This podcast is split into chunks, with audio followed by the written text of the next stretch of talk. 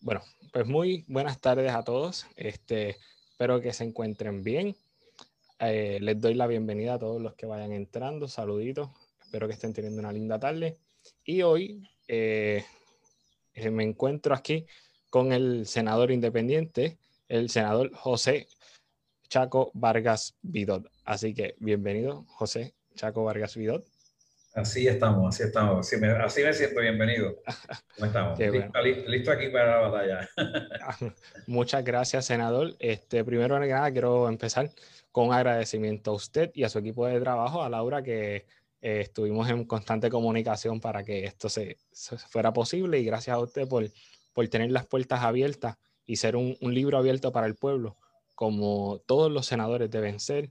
Y gracias por estar disponible, realmente de verdad que me agrada muchísimo participar. Créeme que no, yo, yo quisiera estar como, digo, voy a estarlo porque yo siempre hago lo que quiero hacer, pero la, la verdad es que me, me encanta participar en, en, esfuerzos de esta naturaleza porque creo yo que ahí es donde está la verdadera comunicación. Eh, pienso que, que la comunidad está obligada, siempre lo he pensado, a retomar los medios de comunicación para que sean pertinentes a lo que somos nosotros y nosotras eh, cuando los medios tradicionales comerciales nos han traicionado y no sabemos si lo que dicen es la verdad o es lo que le da la gana o lo que no sé qué, pues yo pienso que este medio eh, es el, el, medio más auténtico, más puro, eh, en donde de, verdad podemos vincularnos con, con, la, con las realidades que son puntos generadores de reflexión.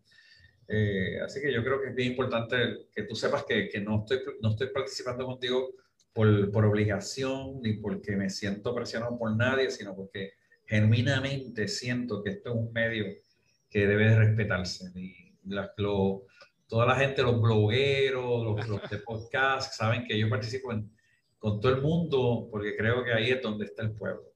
Muchas gracias, senador. Gracias por tu esfuerzo. No, y así es, nosotros tratamos de llevar esos mensajes que no muchas veces en la prensa regular se llevan, ya que pues nosotros no, no tenemos, ¿verdad? Esos intereses gigantes pagándonos y estamos para realmente servirle al pueblo. Yo entiendo eso porque sabes que, mi, que yo como, como candidato, cuando fui candidato independiente en las dos elecciones, nunca estuve respaldado por un inversionista político ni por un inversionista comercial este, yo creo que yo soy en la historia el candidato porque ha invertido menos dinero para lograr una posición, ¿verdad? En estas elecciones la inversión mía fue como de algunos 2.600 dólares. Realmente no. Sí, no, nadie quiso dar más chavos. Este, los chavos se los llevaron los partidos y los candidatos que tuvieron la oportunidad de ser elegidos, pues sin restarle valor, porque no se los resto a ninguno de ellos ni de ellas, la realidad es que la mayoría fueron cargados por sus partidos, por sus candidatos a la gobernación o por mucho dinero que se invirtió para que cada candidatura lograra tener éxito, mientras que en mi caso, pues la inversión fue... Eh, Genuina del pueblo. El pueblo, sí. La gente decidió, y mira que votar por mí es bien difícil porque en la, no sé si, si viste la papeleta, la papeleta es como que me pusieron en el, en el, ya saben, la punta de arriba del mástil de un, de un, barco. Sí, sí, estaba ahí solito en la esquina abajo. Este, pero lo, lo, importante es que está y lo importante es que sigue llevando el mensaje que usted llevó en el primer cuatrenio, en el que estuvo allí sentado. Y la primera pregunta va a girar en torno a eso. ¿Qué comparación usted ve con la legislatura anterior versus con esta? Pues hay, hay una diferencia abismal, para bien para bien. Primero, esta legislatura es mucho más parecida a un parlamento. Eh, es decir, la diversidad que hay, eh, aún en los mismos, dentro de los mismos partidos, existen unas divergencias eh, saludables. Es decir, no todos los PNP que están allí creen en lo mismo. hay gente nueva que cree diferente y se ha atrevido ya a destacarse por creer diferente. Igual que pasa en el Partido Popular, hay gente que cree diferente y se ha ido destacando por salirse de la, de la presión de un campus. Y obviamente no tengo que hablar de, de, lo, que había, lo que ha venido a ser el centro geográfico, pero no ideológico, pero sí geográfico, que aunque estamos repartidos por todo el, todo el floral, la realidad es que somos los dos, son los dos eh, candidatos, los dos senadores y senadoras del, del, Movimiento Victoria Ciudadana eh, la senadora eh, del, del, Partido Independiente puertorriqueño, eh, la senadora del Proyecto de Dignidad y este servidor, que en términos generales, si tú lo pones a número, pues somos la mayoría, porque representamos a la mayoría legítima del pueblo y no la, la, mayoría cargada, ¿no? Entonces, pues eso hace una gran diferencia porque primero, que no hay una mayoría absoluta y el pueblo tiene que entender que esta es la, la, la posición más saludable de una legislatura, que las mayorías no sean apabullantes. Obviamente en nuestro sistema republicano de, de, gobierno, pues la mayoría manda, pero ahora la mayoría tiene más que 12 votos. Eh, en la minoría, después de esa, tiene 10 votos, así que ninguno logra una mayoría para que una medida sea aprobada, a menos que logre que los de, del centro voten por esa medida, porque las medidas quedan aprobadas por 14 votos o más. Mm, así que el Partido Popular tiene que buscar dos votos siempre para asegurar sus medidas. El Partido PNP tiene que buscar cuatro votos para asegurar sus medidas.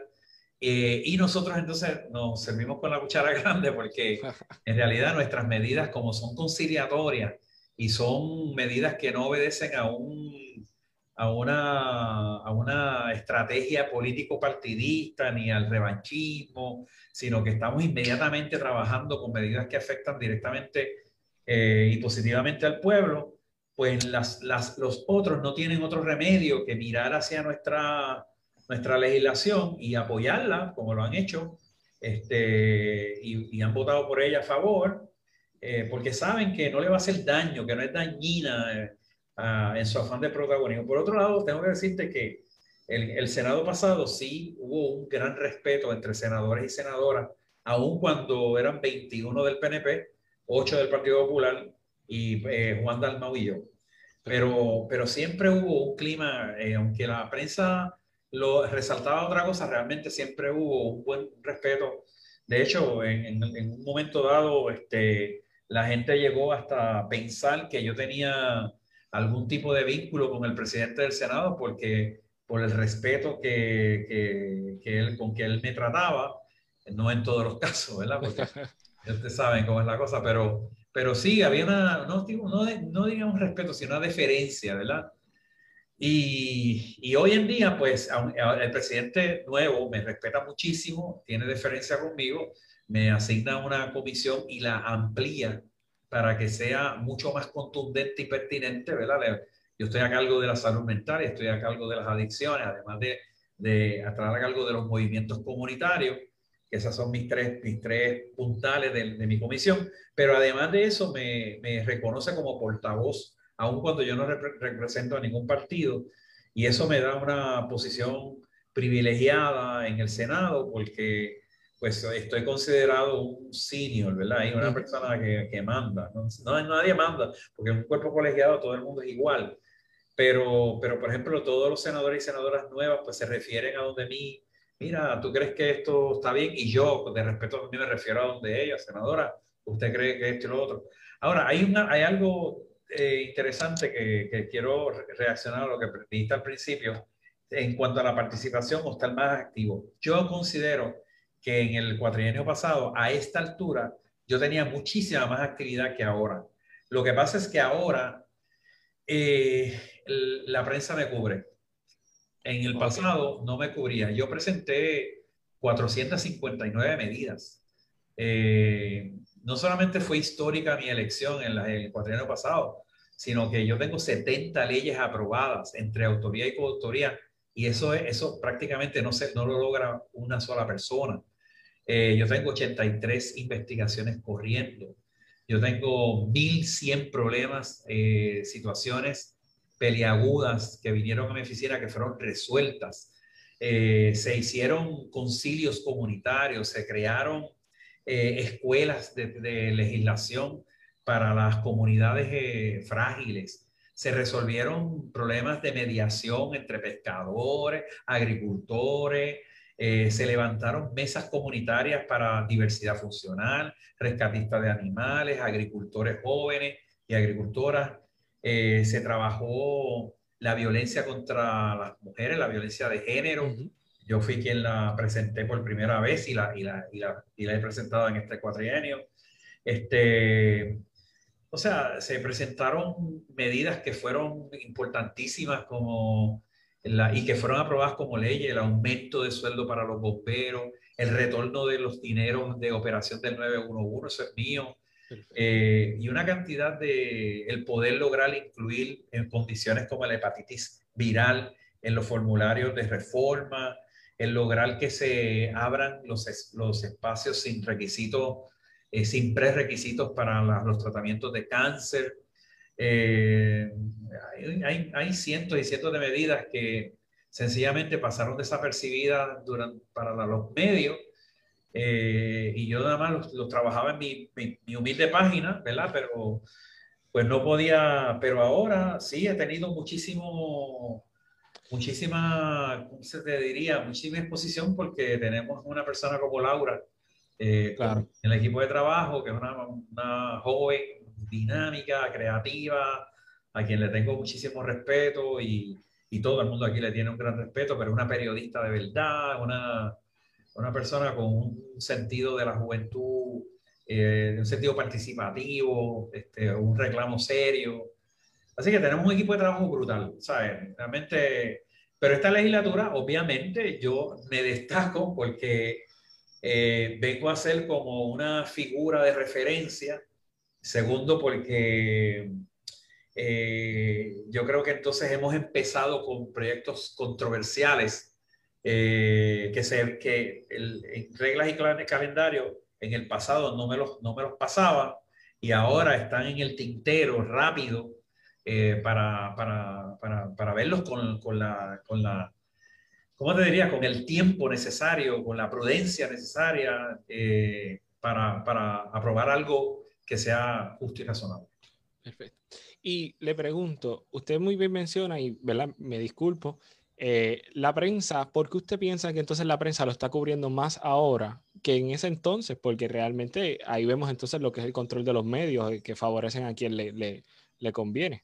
Pues hay una, yo siempre he tenido mucho respeto a la prensa porque en realidad a veces uno generaliza y dice prensa y piensa que es el periodista o la periodista y realmente es la mesa de redacción, es el dueño de los medios quien insiste ¿verdad? en en lo trivial y en lo fútil, y cuando el periodista hace un extraordinario trabajo y se concentra mucho en el en buen contenido, pero entonces cuando llega al medio se lo desbarata y quieren pues el nuevo chisme del día o el nuevo, este, no sé, el nuevo revolú del día, eh, a quién se le arrastra la reputación. Pero hay dos, hay dos razones. Primero, obviamente, porque tengo a una persona de prensa acá que tiene un buen manejo de poder lograr insertar la noticia en donde se, donde se vea. Este, eso es importante. Antes lo hacíamos nosotros mismos, porque no teníamos, digo, no teníamos ni tenemos los recursos para eso, porque no sé si han visto las listas de los sueldos. Sabes que yo soy el senador que menos gana. Eh, y el senador a que menos se le, se le, se le aprueba un presupuesto. Yo tengo que estar rogando las cosas. ¿verdad? Entonces, eh, uno, eso, uno es eso, y yo pienso que entonces ya ha logrado insertarlo eh, en forma muy sagaz este, en los lugares en donde debía, debía de, este, de escucharse. Eh, otra, posiblemente otra cosa es que hay temas que ya son viejos y que debían de haberse ya concluido, ¿verdad? Y han caído en el síndrome de la inconclusión. Yo, yo siempre he pensado que cada vez que yo paso por una organización por ahí y, y veo un montón de casas con las varillas desnudas, o sea, como que eh, empezaron este a ser la casita, pero nunca terminaron. Así mismo es el país, un país que se ha acostumbrado a la inconclusión, a dejar agendas pendientes, tú sabes, y a dejarlas, este, porque no les conviene políticamente, electoralmente, políticamente no, sino electoralmente, o porque hay grandes intereses que impiden que las mismas se desarrollen hasta, hasta, su, hasta finalizarla, ¿verdad? Y concluirla. Yo, por ejemplo, presenté el año, el, el cuatrienio pasado una, una, medida, varias medidas importantes que debieron de haber sido resaltadas profundamente. Eh, por ejemplo, yo presenté la medida para hacer, eh, para hacer viable una, eh, una eh, una, una, revisión de la, de la constitución, una, una, asamblea constituyente, no de estatus nada más, sino una asamblea constituyente para revisar el, el documento entero, porque a mí me parece que el documento entero ya no te responde a ti como joven, ya no le responde a nadie. No le responde bonito, muy poético, hay muchas cosas que se deben de preservar, pero la realidad es que ya hay necesidades emergentes que ameritan un nuevo documento, como por ejemplo, cómo, cómo nosotros hacemos un, eh, cómo nosotros logramos una e, elección especial. Eso no, no, está, no está contemplado ahora. Eh, cómo nosotros logramos la figura de un vicegobernador o vicegobernadora. Eso nos trajo un lío con Ricardo, no teníamos eso. Electo, electo, de tal manera que tenga, que tenga validez, validez cuando ejerce ese mando sustitutivo. Eh, cómo hacer una, cómo, cómo sacar a un gobernante, no, no lo tenemos en la, en la Constitución. Este, cómo, cómo lograr eh, que en vez de elecciones, eh, o sea, representaciones legislativas por distritos representativos, sean elecciones eh, que sean por proporcionalidad del voto. Es decir, que la gente que sacó 20%, pues tiene 20% de los asientos. El que sacó 2%, tiene 2% de los asientos. Y así hay una proporcionalidad. Para eso hay que mover la, la, la constitución la aprobación de los presupuestos. Tú has visto el lío que hay con la Junta de, Supervisión Fiscal. Si aquí nosotros tuviéramos la oportunidad de, de votar por, por, el país le tuviera que pedir permiso al pueblo para endeudarse, no estaríamos endeudados, porque eso sería un, un, plebiscito y eso lo hacen en los demás estados. Eh, o sea, hay que tomarle. La segunda es que yo presenté medidas para que toda persona que le robe al erario público, ya sea por negligencia grasa o, por, o porque justamente metió las manos donde no era, eh, siendo un, un, una figura eh, importante, jerárquica, gerencialmente importante en una agencia, como el secretario o la secretaria o, o personas en ese plano, eh, no solamente vayan presos, sino que tengan que devolver hasta el último centavo de lo que se robaron. Es importante. Una medida también que presenté eh, para que se eliminaran, eh, se estuviera prohibido los cabilderos en, el, en, la rama ejecutiva y en la rama judicial y que los cabilderos estuvieran regulados en la rama eh, legislativa, como debe ser. Los, aquí hay cabilderos por todos lados, este, buscando los, esos enormes contratos en donde se ganan una pila de dinero sin hacer absolutamente nada. Y eso es gracias a esos cabilderos que andan por ahí y tampoco le hicieron, le hicieron justicia a esas medidas, ¿verdad? Y por eso yo creo que ahora, pues entonces estamos trabajando, eh, por ejemplo, yo, yo acabo de presentar la, la, la medida para la, el proyecto del Senado 172, que es que es la reforma universitaria de la, de la Universidad de Puerto Rico. A ese tema iba ahora mismo. Okay. Lo estoy viendo aquí en, ok, yo estoy en su página, entré a su página, ¿verdad? Hace unos minutitos, y vi que usted publicó hace el 28 de febrero una serie de medidas, una foto donde hay una serie de medidas. Sí. Y de esta me interesa hablar de ese proyecto del Senado del 172, que es la reforma universitaria, donde ¿verdad? lo que se le busca es darle más autonomía a la universidad y que la universidad pase a control de, de los que realmente saben lo que sucede. Así que, eh, la pregunta, ¿verdad? ¿Cómo esta reforma universitaria beneficiaría a los estudiantes eh, versus como la tenemos ahora, que evidentemente no responde a los estudiantes, sino que responde a los intereses de, de algunos partidos. Bueno, empezando porque la reforma universitaria que se plantea en el proyecto del Senado 72, 172 es una reforma que es una pieza legislativa que se deriva de la, de la, de la consulta directa y reflexión directa de la que provocó la Comisión Multisectorial para la Reforma Universitaria. Esa comisión está constituida por universitarios, por la comunidad universitaria y estuvo casi dos años consultando en los 11 recintos para poder lograr redactar lo que tú ves en esa medida. Lo que nosotros hicimos acá fue acogerlo sin miedo, porque la gente le tenía miedo a coger una medida de esa naturaleza por el pago, por el precio político que se pudiera gastar. Eh, esa medida despolitiza a la Universidad de Puerto Rico, eso es bien importante, porque la universidad aseguraría que sus decanos, sus rectores, su presidencia esté siempre en las manos de académicos y de universitarios y universitarias que tengan como interés principal al estudiante y, a la, y, a y al quehacer universitario y no a responder a jefes políticos eh, que cada cuatro años cambian el librito y tienen prioridades diferentes.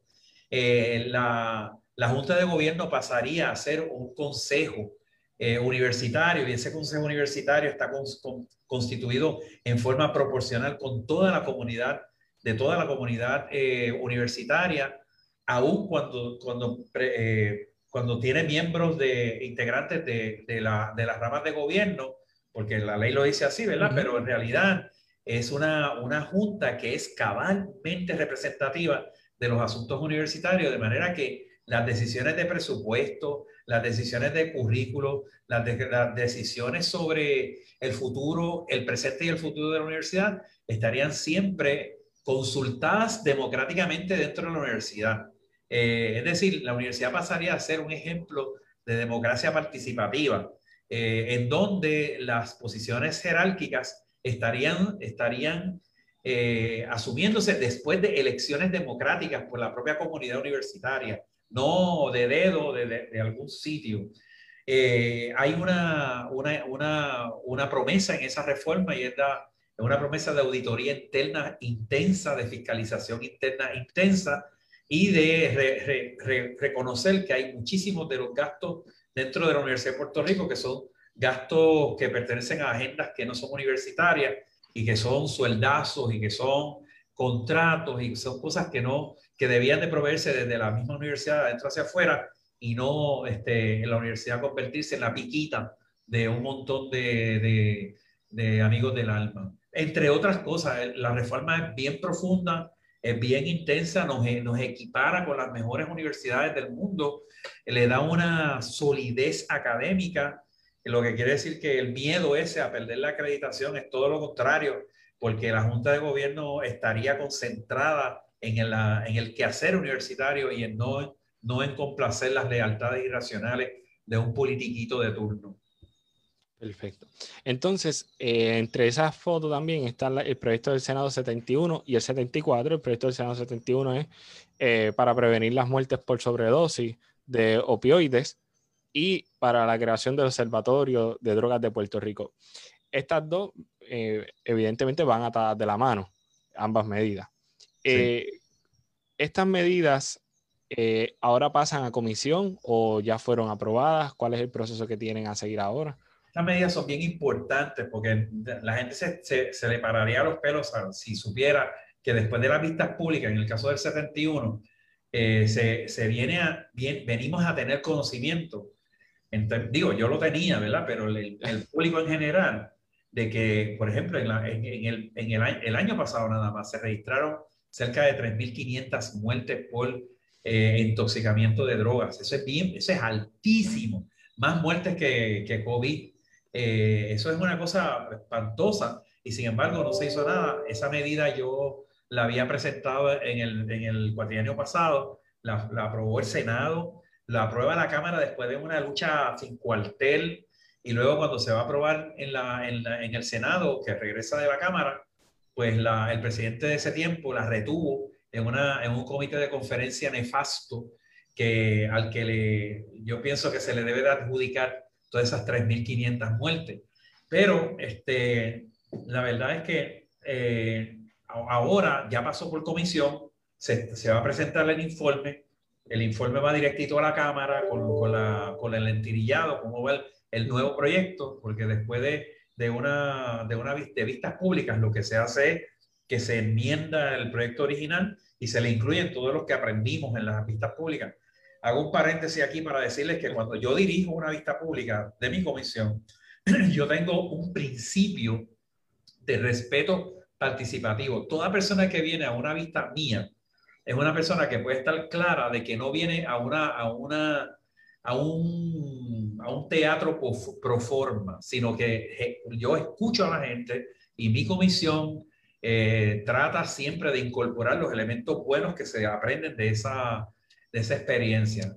Cuando pase a la Cámara, yo espero que eso pase rápido y entonces va a la firma del gobernador. Interesantemente, si el, el presidente del Senado en aquel entonces lo hubiera pasado a la gobernadora de aquel entonces, ella estaba dispuesta a firmarlo y hoy no estaríamos lamentando tantas muertes como se han pasado. En el caso de, del Observatorio de Drogas, es que Puerto Rico tiene un observatorio de drogas en AMSCA, pero es desproporcional, desproporcional al, problema epidemiológico que tiene la, las adicciones. En el caso de, de las adicciones en general, Puerto Rico se estima que debe haber 180 mil personas con problemas importantes de adicción, solamente 6% de espacio de tratamiento. No hay un modelo, una filosofía de intervención que pueda describirse en objetivos medibles, no hay unos pilares, ¿verdad? De dónde trabaja y esa es mi área, yo sé, ese, ese es donde yo soy modestamente experto, ¿verdad? Y, claro. Eh, y sin embargo, pues lo que yo estoy haciendo con el observatorio es primero levantando una estructura amplia que sea un laboratorio social permanente en donde se pueda lograr establecer tendencias, anticipar brotes, estudiar fenómenos, estudiar conducta, estar continuamente eh, respondiendo a las tendencias de uso, no solamente en, drogas, sino en todo lo que adicciona, porque es una, una, un observatorio de adicciones. Y además nos conectaría con los observatorios del mundo entero, que son instituciones científicas, que ahora mismo el, la persona que, que, va a representarnos en, en, los, en, esos, en esas reuniones, que es el doctor Reyes Pulliza, dice que él lo que hace es que se lleva una caja con todos los datos que consigue de todos lados, eh, pero es la única persona allí que vergonzosamente se representa a sí mismo porque no hay una, un, un, una, una, entidad. Eso, como tú dices, sí va a la mano porque mi meta en este, en este cuatrienio es presentarle a la literatura dentro de por lo menos un año el Plan Nacional de Abordaje a las Adicciones. Eh, yo, yo me preparé en el área de adicción en Suiza y en Suiza ah, es una política, si lo buscas por ahí, se llama la política de los cuatro pilares, es la misma política que ha adoptado Canadá, es la política más o menos similar que, que ha adoptado el País Vasco, que ha adoptado Uruguay, Argentina y todos los países que han tenido éxito en el abordaje a la droga, sobre todo al uso problemático de drogas, eh, pues que han tenido éxito, lo han, lo han, tienen estructuras muy definidas en donde la judicatura sabe qué hacer, la policía sabe qué hacer, la, la, la parte salubrista sabe qué hacer, la persona, y, hay una puerta abierta siempre para, no solamente para tratamiento, sino para prevención primaria, prevención secundaria, prevención terciaria y también para reinserción social productiva. Eso es brutal. No, realmente sí, es muy interesante eso. Y mi pregunta va dirigida a eso también porque conozco un, un poquito de esa materia. ¿Por qué en Puerto Rico todavía seguimos tratando a los adictos y a las personas usuarias como criminales y no como un problema de salud como se debe de tratar? Porque realmente ese problema de, de, de seguir criminalizando a estas personas eh, es lo que evita el buen trato hacia esas personas, ya que evidentemente esto no es un crimen, es una enfermedad lo que se tiene. Y a raíz de esa enfermedad es que algunos cometen crímenes y no todos realmente. Así que mi pregunta es, ¿por qué no se ha buscado la manera eh, de, una, de un poco eh, de llevar o cambiar la visión de la despenalización de las sustancias controladas para empezar a lidiar este problema no como uno criminal, sino como uno de salud, como debe ser.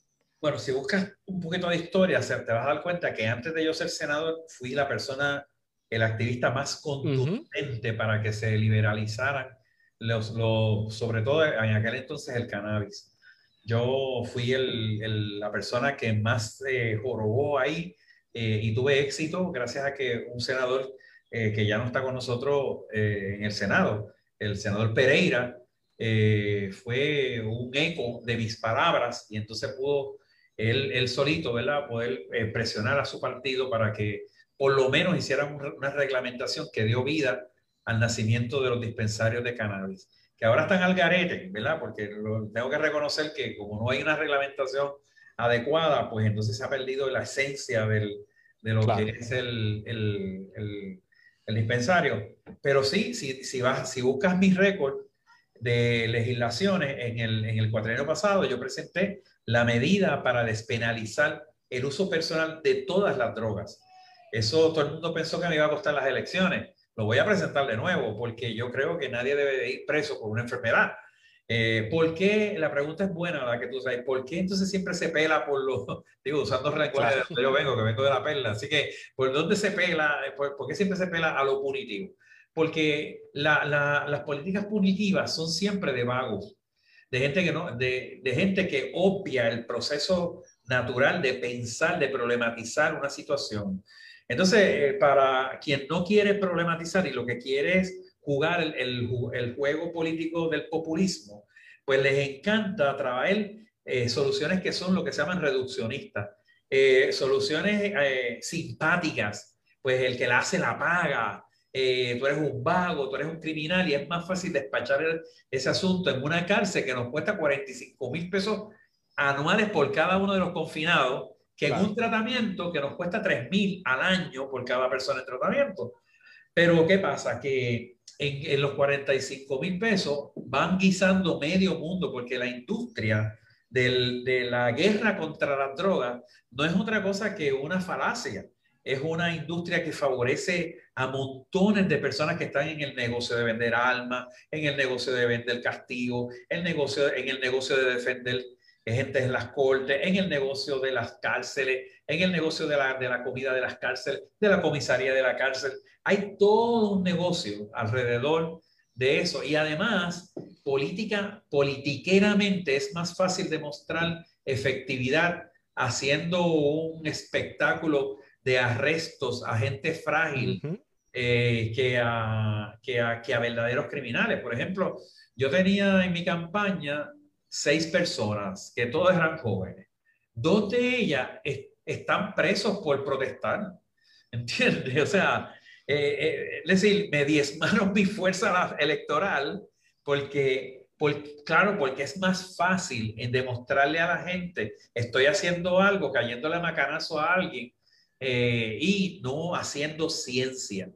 La ciencia, las, las estructuras basadas y las intervenciones basadas en evidencia, pues entonces requieren eh, que las personas lean, que las personas reflexionen, que haya una mentalidad diferente, pero eso para los políticos de aquí no vende. O sea, nosotros nos entretenemos alabando a Ocasio, la congresista, pero esto es una mujer que piensa y que estudia las cosas y que tiene éxito porque reflexiona. Pero nosotros queremos nada más ver el éxito, pero sin el proceso. Eh, nosotros alabamos la educación de Finlandia, pero nadie, nadie se pone a pagarle a los maestros lo que le pagan, lo que le pagan, en Finlandia, que ganan más que los médicos. Todo el mundo habla del éxito de Dinamarca eh, en cuanto a las personas sin hogar, pero nadie se pone a pensar que Dinamarca invierte millones y millones de dólares para que ese problema se, se erradicara y no volviera nunca a ser más lo que fue. Ah, y nosotros queremos todavía eh, cambiar la vida eh, criminalizando a la gente porque es más fácil despacharla diciendo ese es malo, ese es del diablo, ese es un demonio, ese no se cura. Eh, encuentra más asiento en, la, en, la, en el morbo popular, ¿verdad? Que decir, vamos a entrar en un proceso este, de intervención científica. Perfecto. Entonces, a raíz de esta pregunta viene la siguiente. En las pasadas semanas usted presentó un proyecto de ley para hacer una investigación en las cárceles, ya que estas se supone que eh, sean un centro de rehabilitación y evidentemente en Puerto Rico eso no es. Las personas que entran a la cárcel salen peor en, muchos casos. Eh, ¿Por qué nuestro sistema carcelario y de corrección es tan nefasto y tan deficiente al momento de rehabilitar a una persona para que pague por lo que hizo, pero pueda volver a la, libre comunidad eh, de una manera más aceptada socialmente, por así decirlo, porque algunos están cumpliendo cárcel por eh, crímenes que cuando tú los analizas no son ni crímenes, como muy bien entendemos lo que es el, uso de sustancias controladas. Eh, ¿Por qué no, no se ha buscado la manera, y sé que usted sí ha buscado la manera y ha presentado legislación en este ámbito, de reestructurar nuestro sistema carcelario de corrección y, buscar una vía para la verdadera rehabilitación de estas personas? Bueno, hay, hay, varias razones. Primero, que el sistema correccional nunca ha recibido una verdadera reforma. En realidad, eh, nos hemos conformado al hecho de que como es una población aislada, pues mira, a mí no me molesta, porque mientras estén encerrados allí y mientras yo vea las paredes inmensas, cerradas, y que alguien está eh, aislado en esa burbuja, pues a mí, no, a mí no me molesta. Pero por otro lado, la constitución, el deber rehabilitador, eh, sorpresa para mucha gente, O sea, es, una, es, es un derecho concedido y un, y un deber y una responsabilidad del Estado con, reconocida constitucionalmente a rehabilitar y corregir. Es decir, el departamento es un fraude de arriba abajo porque ni rehabilita ni corrige.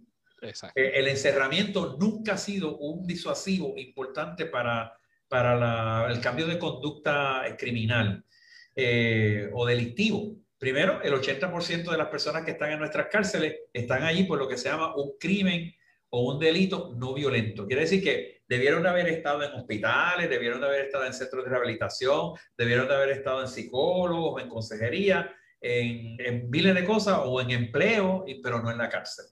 Segundo, que la realidad es que a mí me interesa saber cuáles son los esfuerzos, si alguno, que tienen que ver con una verdadera, con una verdadera estructura, que me diga a mí, llegaste el día primero a esta cárcel y de ahí en adelante el currículo para que tú tengas una experiencia rehabilitadora es, va en estas fases, en esta fase y a tal año nosotros esperamos que el outcome, ¿verdad? Eh, eh, sea este y, tú y se demuestre que tú eh, esto y lo otro, pero sin embargo, las, ah, la actividad de psicólogos y psicólogas en las cárceles es increíblemente limitada. La actividad de trabajo social en las cárceles fundamentalmente está relacionada con su vinculación y enlaces con el mundo exterior y su familia, eh, o con los delitos en sí y no con la psiquis y no con, la, con los elementos internos y externos que, que resultan ser este, importantes y pertinentes a,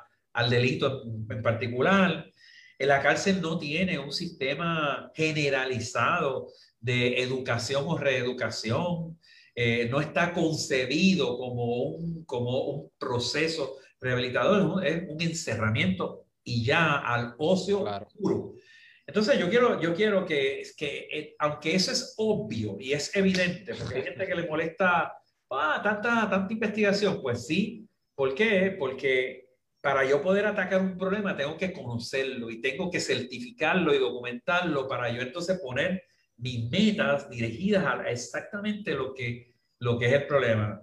Por otro lado, yo no me he desquedado ahí. Para la gente que piensa que me he quedado en la investigación, por ejemplo, yo he presentado el proyecto del Senado, este, el, el proyecto del Senado dirigido a que los antecedentes penales de una persona que cumple cabalmente su condena eh, pueda, eh, no, no, lo persiga por todos los años que lo persigue. Una vez que mi proyecto lo que dice es que una vez que, la persona culmina su sentencia, así como lo dictó el pueblo, entonces ya cumplió con el pueblo y por lo tanto no tiene por qué seguir cargando una, un lastre social por cinco años o más que le va a llevar nuevamente a delinquir. Para que tengan la gente una idea cuál es el efecto de ese certificado de antecedentes penales que persigue a una persona rehabilitada, pues mira, es que una persona que entra a, las, a nuestras cárceles una vez va a entrar siete veces más. Eh, y esa reincidencia es, es, intolerable, o sea, no, no debemos de pensar ni siquiera que una vez más, pero, pero así pasa porque el, el Estado les cierra las puertas a la gente, les, les convoca a que salgan, pero cuando salen les cierran las puertas del progreso, ¿no? Pues, ¿Y cómo las cierran? Para que la gente no crea que estoy tripeando en mayonesa, la realidad es que las, las sí, la sierra, mira, por ejemplo, si la persona vivía en un residencial público y el ser residencial todavía tiene una deuda federal, ese residencial, su administrador no va a dejar, no va a permitir que la persona se reintegre a su vivienda con su familia por los próximos dos años después de haber salido. Entonces el Estado lo manda a deambular. Eh, tiene un certificado de antecedentes penales que, que todavía carga un delito por el cual ya tú cumpliste entonces, de momento, eh, tú vas a buscar trabajo, tú vas a buscar una, tú vas a buscar, tú buscas, tú buscas un sitio donde desempeñarte, un préstamo, un, un financiamiento. No, te, no, te, no va a ocurrir, no va a ocurrir porque la persona ese certificado lo maldice para, por cinco años, ¿no? Así que esa, esas cosas, otro proyecto que yo he presentado para las cárceles es que una, una mujer que es arrestada y está, en está, en, está embarazada, está en estado de embarazo, eh, no debe de ir presa, no debe cerrarse en una institución, debe de buscarse otra, otra eh, otro tipo de, de, vigilancia, ¿verdad? Sobre todo dentro de, del ámbito hogareño, quizás una, un brazalete, quizás una, algún tipo de supervisión mientras está en el embarazo y dos años después para que pueda afincarse con su criatura y pueda, eh, y pueda eliminar la, la, la, la, casi una maldición eh, que, se, que ocurre en, en la gente, en las, en las cárceles.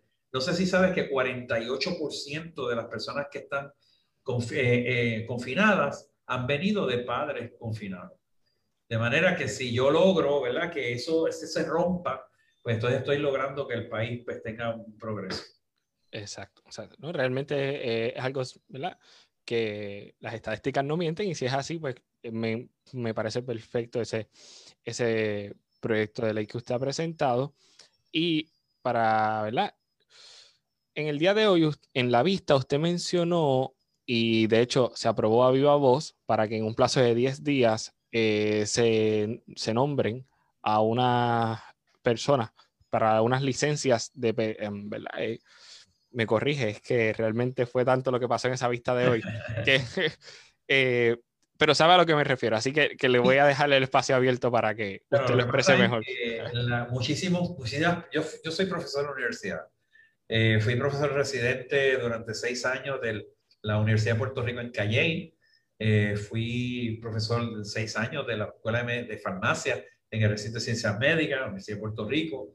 He sido profesor en la Interamericana de Bayamón, he sido profesor en la Universidad Central del Caribe, en la Escuela de Medicina. Y en todos esos lugares he visto profesionales que se fajan, primero para, para conseguir el éxito en carreras que son bien demandantes, y luego entonces tienen que pasar la reválida.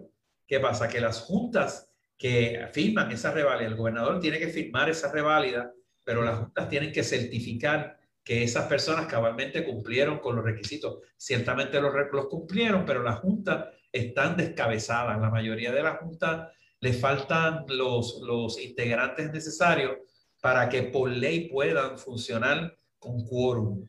Entonces, los gobernadores que, se han, que han pasado, que han sido gobernaciones atropelladas, han dejado que esas juntas se vayan extinguiendo y entonces ahora mismo están eh, inoperantes. Así que el colegio, por ejemplo, el Colegio de Tecnólogos y Tecnólogas Médicas eh, hizo, su presidente hizo una denuncia y hizo una denuncia por escrito y se requirió una, valientemente una reunión con el gobernador, una reunión con el Departamento de Salud para que se agilice el nombramiento de las, de las personas que deben de de, conformar cada una de las juntas que licencian profesionales. Entonces, ¿qué pasa? Que, que yo me he hecho eco de eso. ¿Por qué? Porque hay un montón de, gente que se graduaron, que ya tienen todos sus requisitos, que pasaron su reválida y están desde el año pasado allí esperando a que esas juntas se reúnan y puedan entonces recibir su licencia. Muchos de ellos han perdido trabajos, han perdido oportunidades pero todos ellos están teniendo que pagar sus préstamos de estudiante y no pueden entonces ejercer en ningún lugar porque el propio Estado les secuestra la oportunidad. Así que yo me paré hoy y en una moción que es totalmente inusual, porque quiero decirte que eh, fui, lo que hice fue una cosa revolucionaria, porque no, en los turnos de mociones, que ya prácticamente terminando eh, la sesión, eh, me paré y todo el mundo pensaba que yo iba a presentar una moción, ¿verdad? Y lo que hice fue una petición de investigación que se formalizó. Y la, el Senado pues lo aprobó, ¿verdad? Y así que tienen 10 días para que me expliquen a mí por qué es que no han eh, llenado las plazas que tienen que llenar. Una vez que yo tenga esa explicación, que no voy a aceptar ningún tipo de excusa, entonces yo arremeto directamente contra el problema que hace que eso se vuelva una realidad. Perfecto. Qué, qué bueno que se le va a hacer justicia a, a estas personas que deciden. Cientos, sí. cientos, mano, cientos, porque no es. Y no es una carrera sencilla. Óyeme, los tecnólogos médicos, las enfermeras y los enfermeros, los médicos, porque las juntas también aprueban los programas, de, los programas curriculares de educación continua. Así que muchos profesionales que ya tienen licencia no la pueden renovar porque no tienen las educaciones continuas aprobadas por la Junta. Aprueban las residencias, aprueban 20 cosas y están ahí eh, incompletas e inoperantes. Es así. bueno, voy a pasar al tema que en las pasadas semanas ha tocado un poco, eh, un poquito de, discordia. Eh, y honestamente no, no sé por qué. Realmente eh, me gustó un escrito que usted hizo en el día de ayer, si mal no recuerdo, hace dos días. Y tengo que felicitarle por la valentía del, creo que es la segunda vez que presenta este proyecto.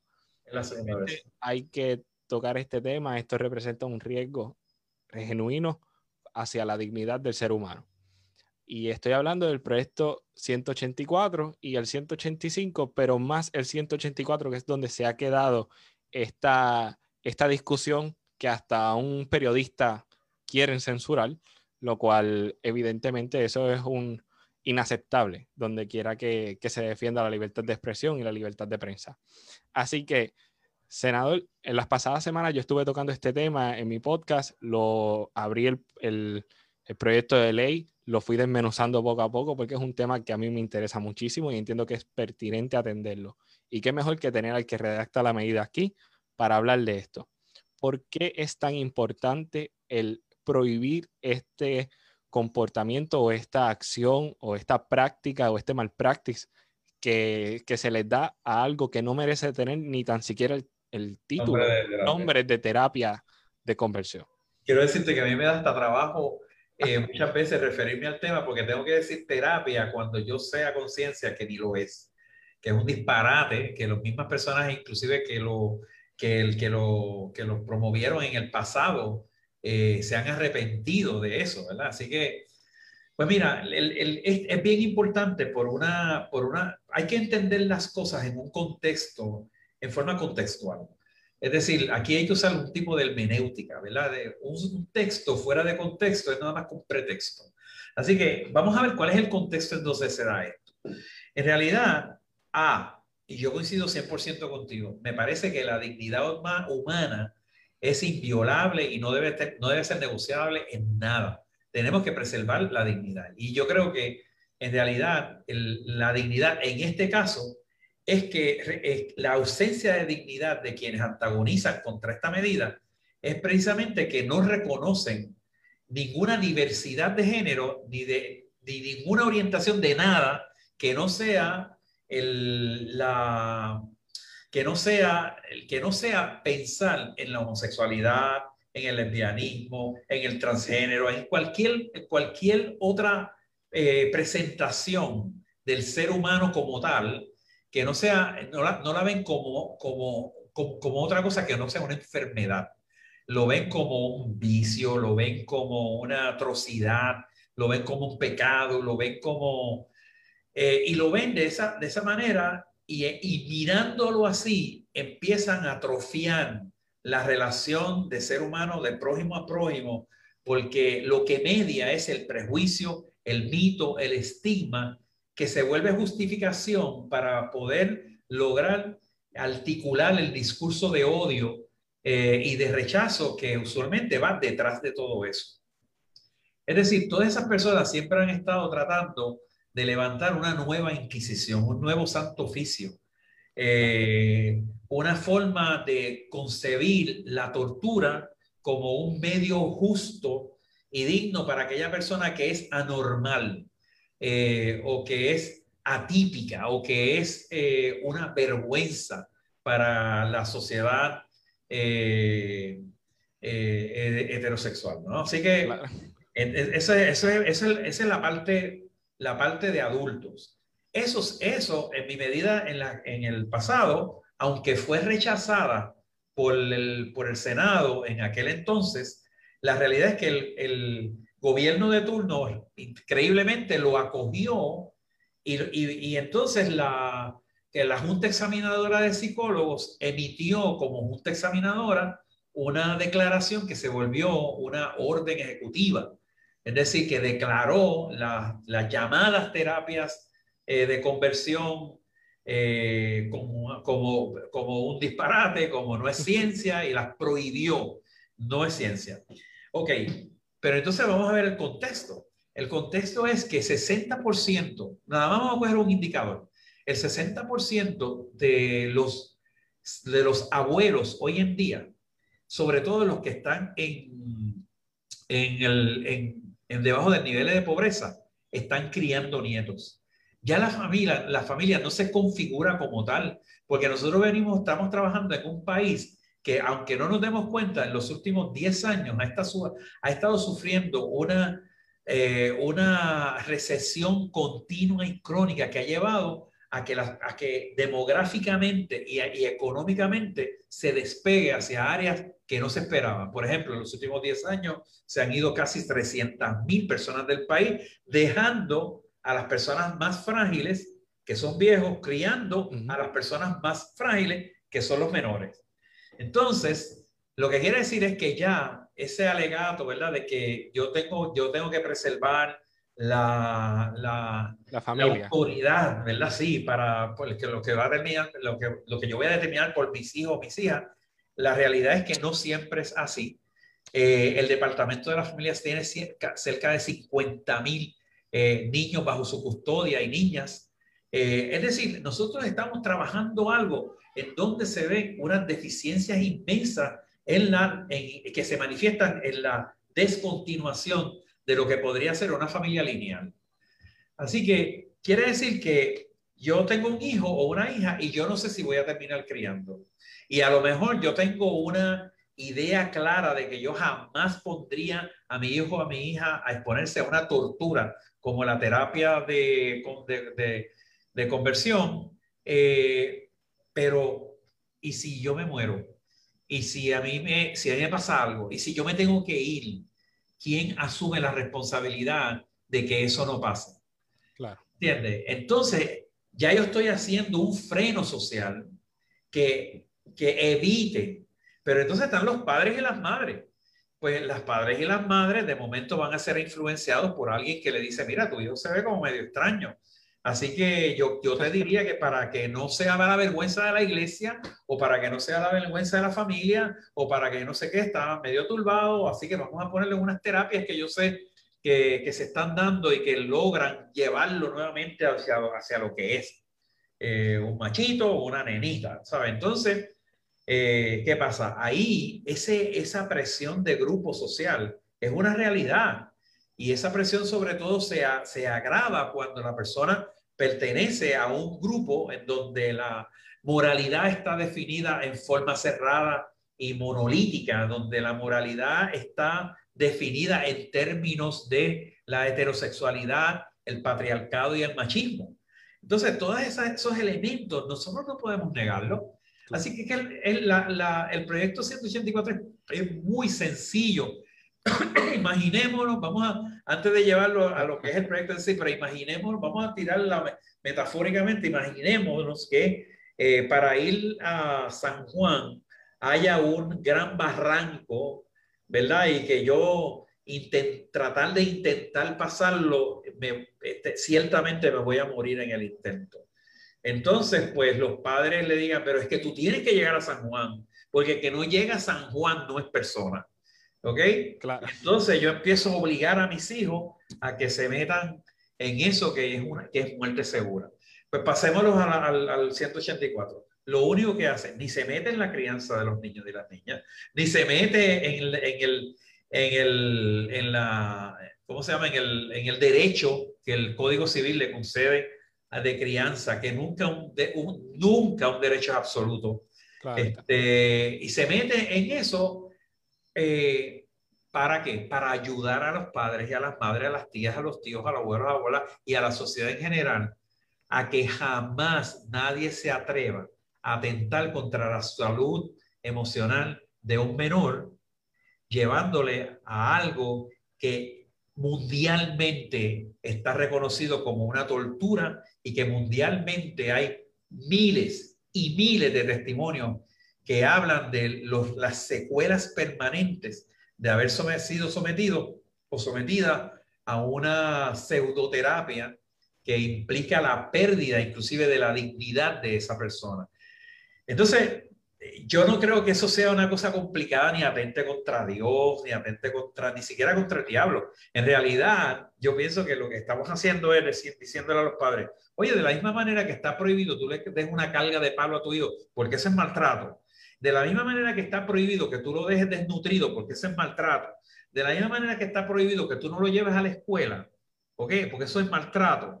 De la misma manera que está prohibido que tú lo avergüences y lo... Pues mira, también está prohibido que tú le sometas en algún momento que se te ocurra a una, a una tortura llamada terapia de conversión.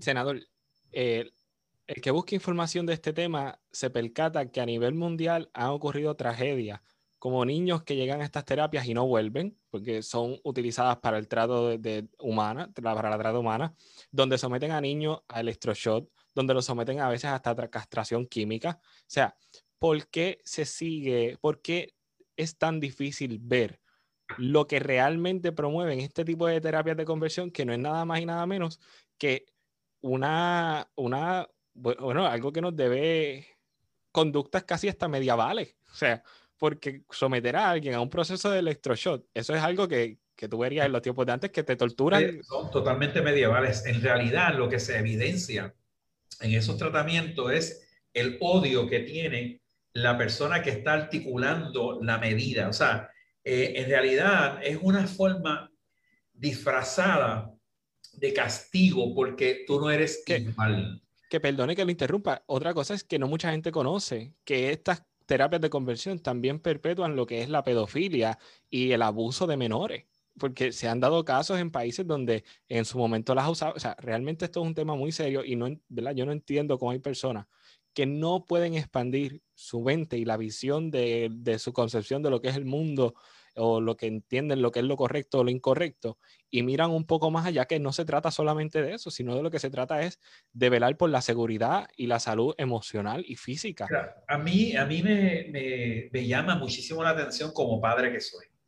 Este, yo, yo no puedo concebir, bueno, porque yo puedo concebir la divergencia yo puedo entender porque estoy en un parlamento y hace mucho tiempo yo aprendí a tolerar las diferencias y a, a problematizar los asuntos de una forma razonable y prudente. Pero no puedo concebir el hecho de que alguien se oponga a que yo le esté frenando la posibilidad de que su hijo o su hija lo maltraten. Lo que pasa es que en este caso, en particular, el 184 dice, cualquier persona, sobre todo padres y madres, que sea quien instigue y quien lleve a ese niño, a esa niña, a esa tortura, va a ser culpado de maltrato y es que es un maltrato. Es decir, mira, tú, tú hablas de, esas, de esos ejemplos, hay unos más sutiles. La gente envía a sus niños y sus niñas a un bootcamp. ah, pero carísimo. Y los manda a Estados Unidos o los manda a algún algún campo secreto en Puerto Rico, porque eso lo sabemos, y ahí para que sea un machito, ¿sabes? Para que, y ahí los maltratan, los, los, les hacen sentir que, que no sirven, que no, si, mientras son como son. Entonces les obligan a vivir una vida de miseria que al fin y al cabo eh, va a tener unas repercusiones permanentes en su vida, porque al fin y al cabo, Cristian, ya, ya saben, al final la persona es lo que es y punto. Entonces, yo creo que también la persona que se opone a esto se está oponiendo a la... A la, a la progreso como sociedad. Bueno, sí, a eso, pero a la realidad de que cada ser humano es único e irrepetible. O sea, yo, te, yo no tengo derecho sobre mis hijos. mis hijos. Yo no soy dueño de mis hijos, yo no tengo una titularidad sobre ellos. Los que todavía creen en eso están viviendo en la época cavernícola. Yo creo que aquí debemos de colectivizar las relaciones. Y yo no estoy diciéndole a la gente cómo tiene que criar. Yo lo que le estoy diciendo a la gente, oye, yo te estoy, te estoy cuidando para que tus niños y tus niñas, seas tú o sea cualquier otra persona, jamás, jamás se exponga a una situación que le va a, que le va a cicatrizar sus emociones, que le va a dañar permanentemente, que ni siquiera espiritualmente le va a servir. Porque muchísimas personas en las iglesias que los envían a esto eh, terminan siendo ateos, terminan eh, siendo rebeldes contra la propia religión que los instiga. Eh, yo, no, yo no entiendo, pero se ha levantado, hermano, una cruzada que ha, puesto mi vida en peligro porque yo he recibido amenazas, pero amenazas, desde las amenazas de te tenemos en la lista y no vas a, no vas a salir más nunca. Te tira, así, así me dijo el mismo comisionado electoral de la, del, proyecto Dignidad. Eh, y, sé que las, que las dos legisladoras se han ido a los sitios eh, en, una, en una intervención de miedo. Cuando tú tienes que defender un, un asunto con, con miedo, provocando miedo, es que quien tiene una ideología no somos nosotros, son ellos, porque es la ideología de la, de la supresión de, de la libertad humana. Es la, es la ideología de aplastar la dignidad, es la ideología de, aplastar, de, llevar, de, llenarle vergüenza y culpa. Tú te preguntas por qué las cárceles son respuesta a todos los problemas sociales en Puerto Rico, porque venimos de una mentalidad en donde, como dicen los americanos, no pain, no gain. O sea, si, tú no, si a ti no te duele algo, entonces tú no te lo ganas. Y, y, y, y la única razón eh, Cristian, que hay detrás de este servidor? Bueno, hoy, hoy me escribieron esas personas y me dijeron que quién estaba financiando mi oficina. Fíjate hasta el punto donde las personas en el nombre de la fe, porque esto es casi la inquisición pontificia, eh, papal, este, en quién me está financiando mi oficina. Primero que yo soy el, el senador más pobre, Segundo, que me pagan menos. Tercero, toda mi oficina que tú la ves detrás, todos los cuadros que tú ves los pinto yo. Eh, o sea, que yo... Eh, sí, sí, ¿sabes? claro. Los, muebles que tú ves estaban aquí. Eh, aquí yo no permito un regalo en esta oficina. ¿Sabes? El, ya el hecho de haberme tildado a mí como que, que, hay una ideología de Sao Paulo y de yo no sé qué madre han mencionado. Sí, porque hasta esos niveles llega el fanatismo. Oh, piensan que... es, es, un insulto a mi inteligencia. Le quiero decir a esa gente que me está escuchando, oye, en realidad nació en un corazón compasivo porque llevo años viendo en las calles el producto de tus disparates, ¿entiendes? Y de tus cárceles, porque aquí hay cárceles que tú las ves. Uh y hay cárceles que tú no las percibes.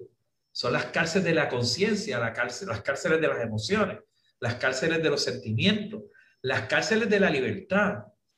Y no, no puede ser. De hecho, yo acabo de, lograr una medida, no sé si la viste en la, en la sesión pasada, el proyecto del Senado 275, donde se le concede una eh, emancipación especial a los jóvenes de 18 años que son parte de una junta Sí, lo de, las cooperativas. Las cooperativas, eso es revolucionario. ¿Dónde están esas personas que tanto me tiran para estar a favor de medidas de esa naturaleza?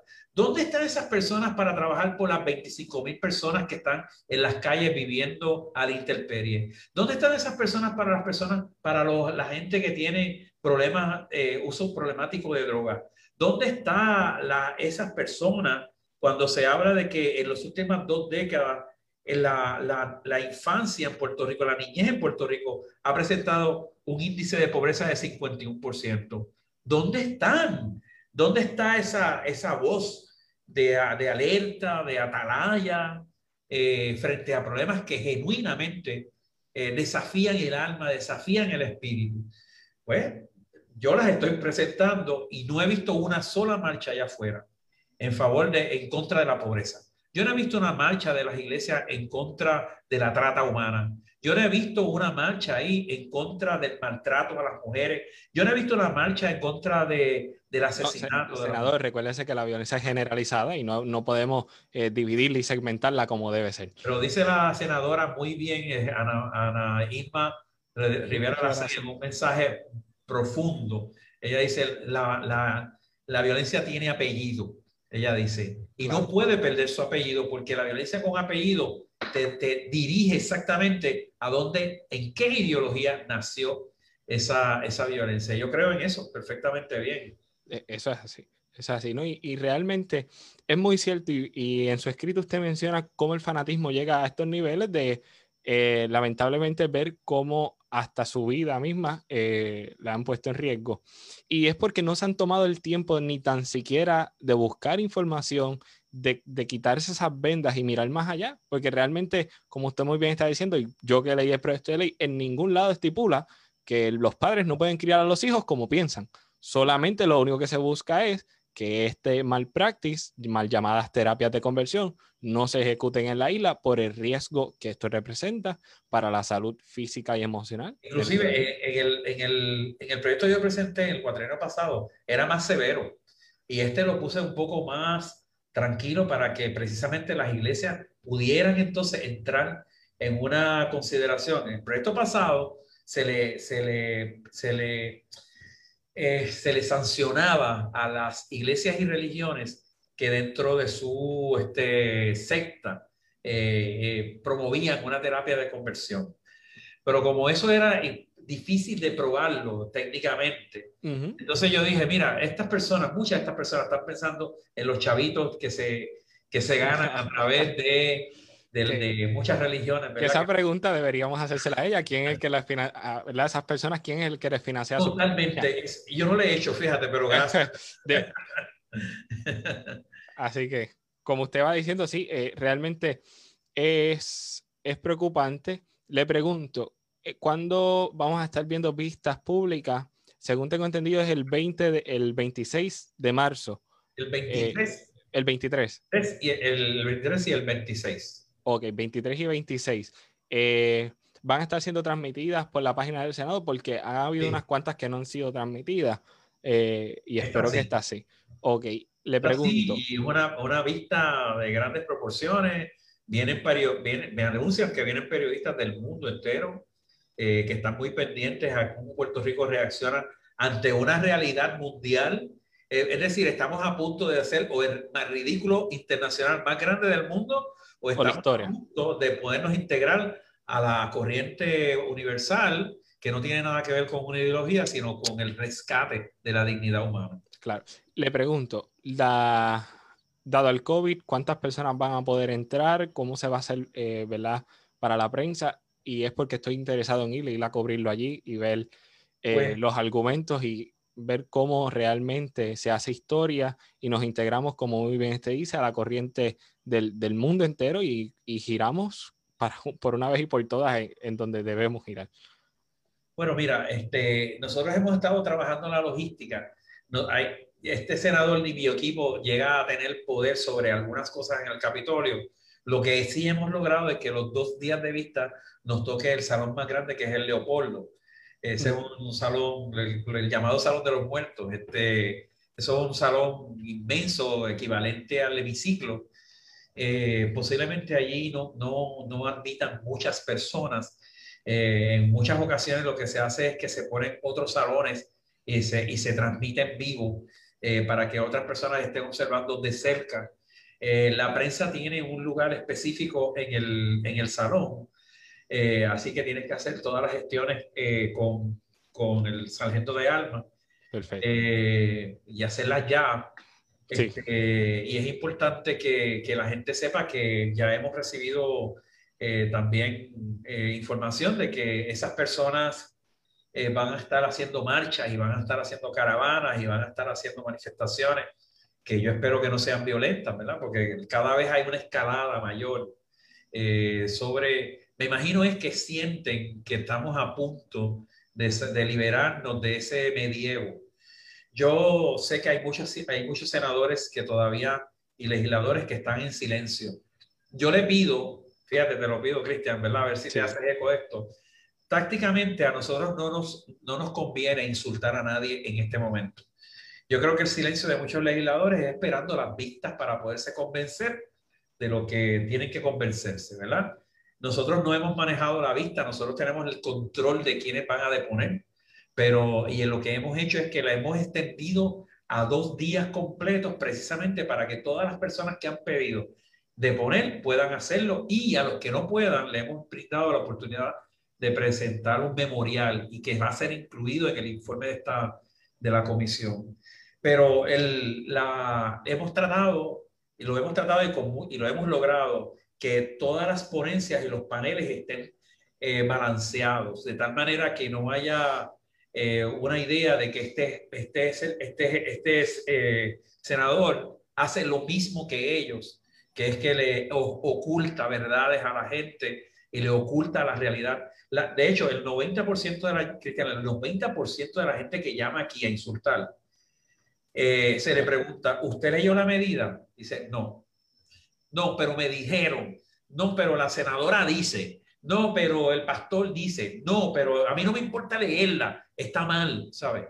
Eso es bien peligroso porque ese fanatismo es el que mantuvo la esclavitud. Ese es el fanatismo que tuvo, que mantuvo el apartheid. Ese es el fanatismo que ha mantenido una cantidad de, de zozobras sociales en, nuestra historia que hoy, hoy las miramos con vergüenza, pero en aquel entonces eh, la misma iglesia, sobre todo en la historia norteamericana, planteaba que el negro no era gente, sino cosa. Eh, en la iglesia, ¿no? Entonces, y todavía hay pastores en Estados Unidos que no admiten un negro en sus iglesias, ¿no? Eh, amparados en una interpretación privada de lo que es la Biblia.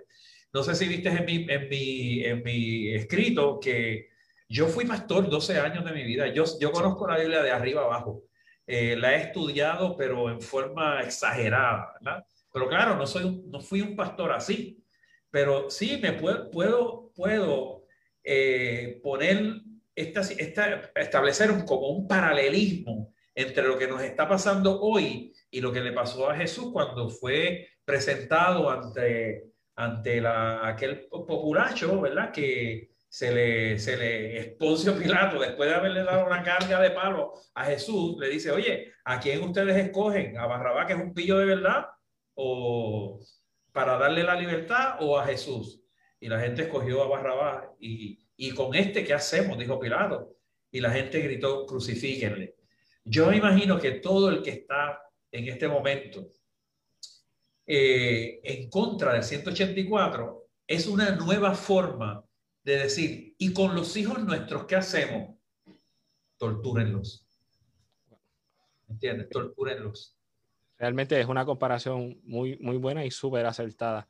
Y, ¿verdad? Espero que realmente ese es el problema, que la gente no lee, no busca la información y Oye, pero esto no es ni tan largo realmente, tiene, no llega, creo que no llega ni a 20 páginas. O sea, es algo corto que tú lo puedes leer con calma. Estoy dispuesto, Cristian, a ir hasta las iglesias, sentarme con toda la, toda la gente que esté en contra mía, porque estoy totalmente convencido.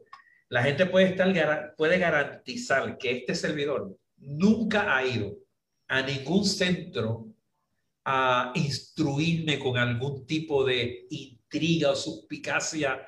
Eh, alguien en Brasil me entrenó. Eh, yo tengo la agenda LGBTQ, no sé qué. No, eh, yo tengo conciencia. Yo no quiero que ningún niño o niña en Puerto Rico tenga que en el futuro este, tenga que sufrir. Lamentarse por quién es. Exactamente.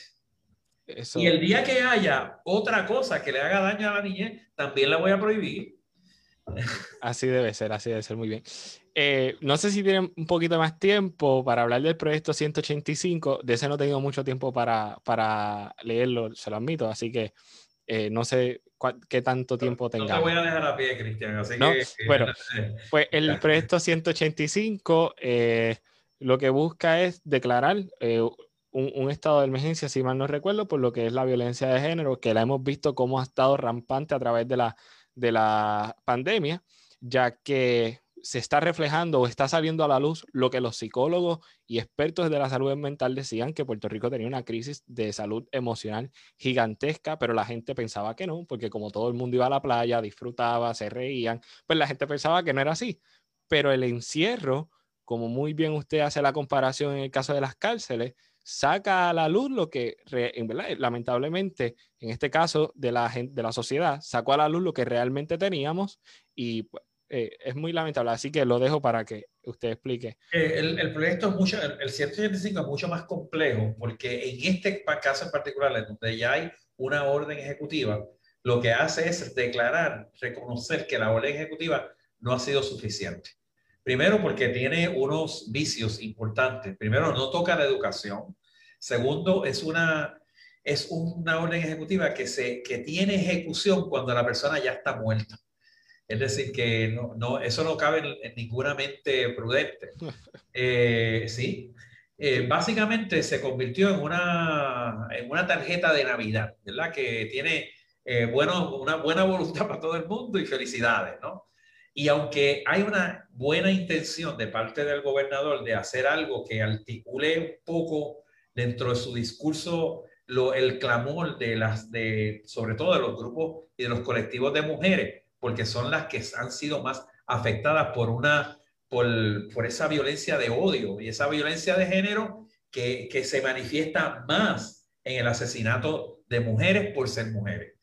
Entonces, en este caso, el, el proyecto es toda una estrategia completa. Es decir, una declaración de un estado, declaración de un estado de emergencia lo que hace, a diferencia de, un, de, lo que planteó el gobernador, que, que, lo, que le damos gracias, porque el planteamiento del gobernador no es otra cosa que un, que un reconocimiento de las luchas de las mujeres y de los colectivos que han sido, una, que han sido consistentes con su reclamo y han sido conscientes de que su reclamo tiene que estar siempre presente. Eh, y han hecho luchas envidiables, ¿no? Que yo respeto. Pero en el caso del, del Estado, lo que hace es declarar cinco años completos en donde eh, se activan eh, una cantidad de recursos económicos, de recursos del Estado, que en otras circunstancias como las, las normales no se activan de una forma fácil. Es decir, se activan porque la, la violencia cae en, el, en lo que se llaman los estados de emergencia. Cuando tú ves una, para que la gente lo entienda, cuando hay un huracán y la devastación de huracán, de los, de los sismos, lo que hace el gobernador o la gobernadora de turno es declarar el estado de emergencia porque eso automáticamente abre un fondo que es intocable a menos que no sea una emergencia. Ese fondo nadie lo puede tocar a menos que no sea una emergencia. Por eso el, la orden ejecutiva no activa ningún fondo, mientras que el, el Estado sí. Segundo, es importante que, que, sepas que este, esta, de, este, esta legislación incluye el, el, la educación no solamente a los profesionales que responden ante un acto de violencia, sino que, lo, sino que la educación va a formarles para que en sus gestiones, sea de trabajo social, de psicología, de policía, de enfermera, de médico, de, en todas esas áreas, puedan anticipar y puedan eh, accionar con anticipación a algo que eventualmente podría ser una agresión o una agresión mortal. Eh, eso es interesantísimo. Eso, eso trae también, la educación se extiende a que se modifiquen los currículos de, de, escolares de tal manera que la, se enseñe, ya sea en forma transversal o directa, la, lo que es perspectiva de género. Que yo que pinto, ¿verdad? Los que pintamos sabemos lo que es perspectiva, es tan sencillo, no tiene nada que ver con erotizar el mensaje, no tiene nada que ver con enseñar a una persona a ser gay o a tener relaciones sexuales temprano o a vestirse, o sea, nada tiene que ver. Lo que tiene que ver es, es entender las cosas desde la perspectiva del otro o de la otra y no verlo desde una sola perspectiva y, generar un respeto y una consideración al, a, lo, a lo demás porque lo vemos desde su perspectiva. Entonces, pues hay perspectivas de raza, hay perspectivas de religión, hay, nadie protesta por esas, pero hay perspectivas de género. Eh, hay personas que su, eh, el, el, sexo sentido no, es el, no corresponde a su sexo biológico. ¿Y, y qué vamos a hacer? Pues bueno, vamos a respetar ese sentimiento para, y, y cómo lo puedo respetar? Poniéndome en su zapato, poniéndome a ver cómo esa persona yendo hacia allá para ver cómo esa persona me ve hacia acá. Eso es una, una explicación bien básica, pero, pero el, el proyecto lo trae como elemento curricular, que no es enseñarle a los niños a ser eróticos, eh, nada de eso, no tiene, es un disparate pero también entonces trabaja con otras, eh, con las compensaciones a víctimas, con la atención de la policía, con las, con, se modifican todas las, las leyes que impiden que haya una acción rápida para las órdenes de protección. Se, o sea, es, es una cosa súper amplia, ¿verdad? Que un día, si, si quieres, me invitas de nuevo y, y la claro que trabajamos sobre ella, porque de verdad sería una, un, una ley si, se constituye en ley, muy beneficiosa para todo el mundo. o sea, eh, reconoce el feminicidio, reconoce el asesinato a las mujeres como un asesinato particular y único, ese es lo que la senadora le llama el, el apellido, reconoce el crimen de, por, de odio eh, y reconoce una serie de elementos que, que son absurdos en nuestra judicatura y en la aplicación de la ley, que siempre obran en, eh, en, detrimento ¿verdad? De, la, de la víctima. Ese estado de emergencia, en vez de, víctima, de revictimizar a la persona que es objeto de, de violencia o que tiene posibilidades de ser objeto de violencia, lo que hace es que activa otros mecanismos para que la persona eh, no tenga que pasar por la pérdida eh, de la confianza, la pérdida de sus emociones, etcétera, etcétera. Es, bella, ¿sabes? No es... Y además, una cosa bien interesante, Cristian, es que yo no la escribí.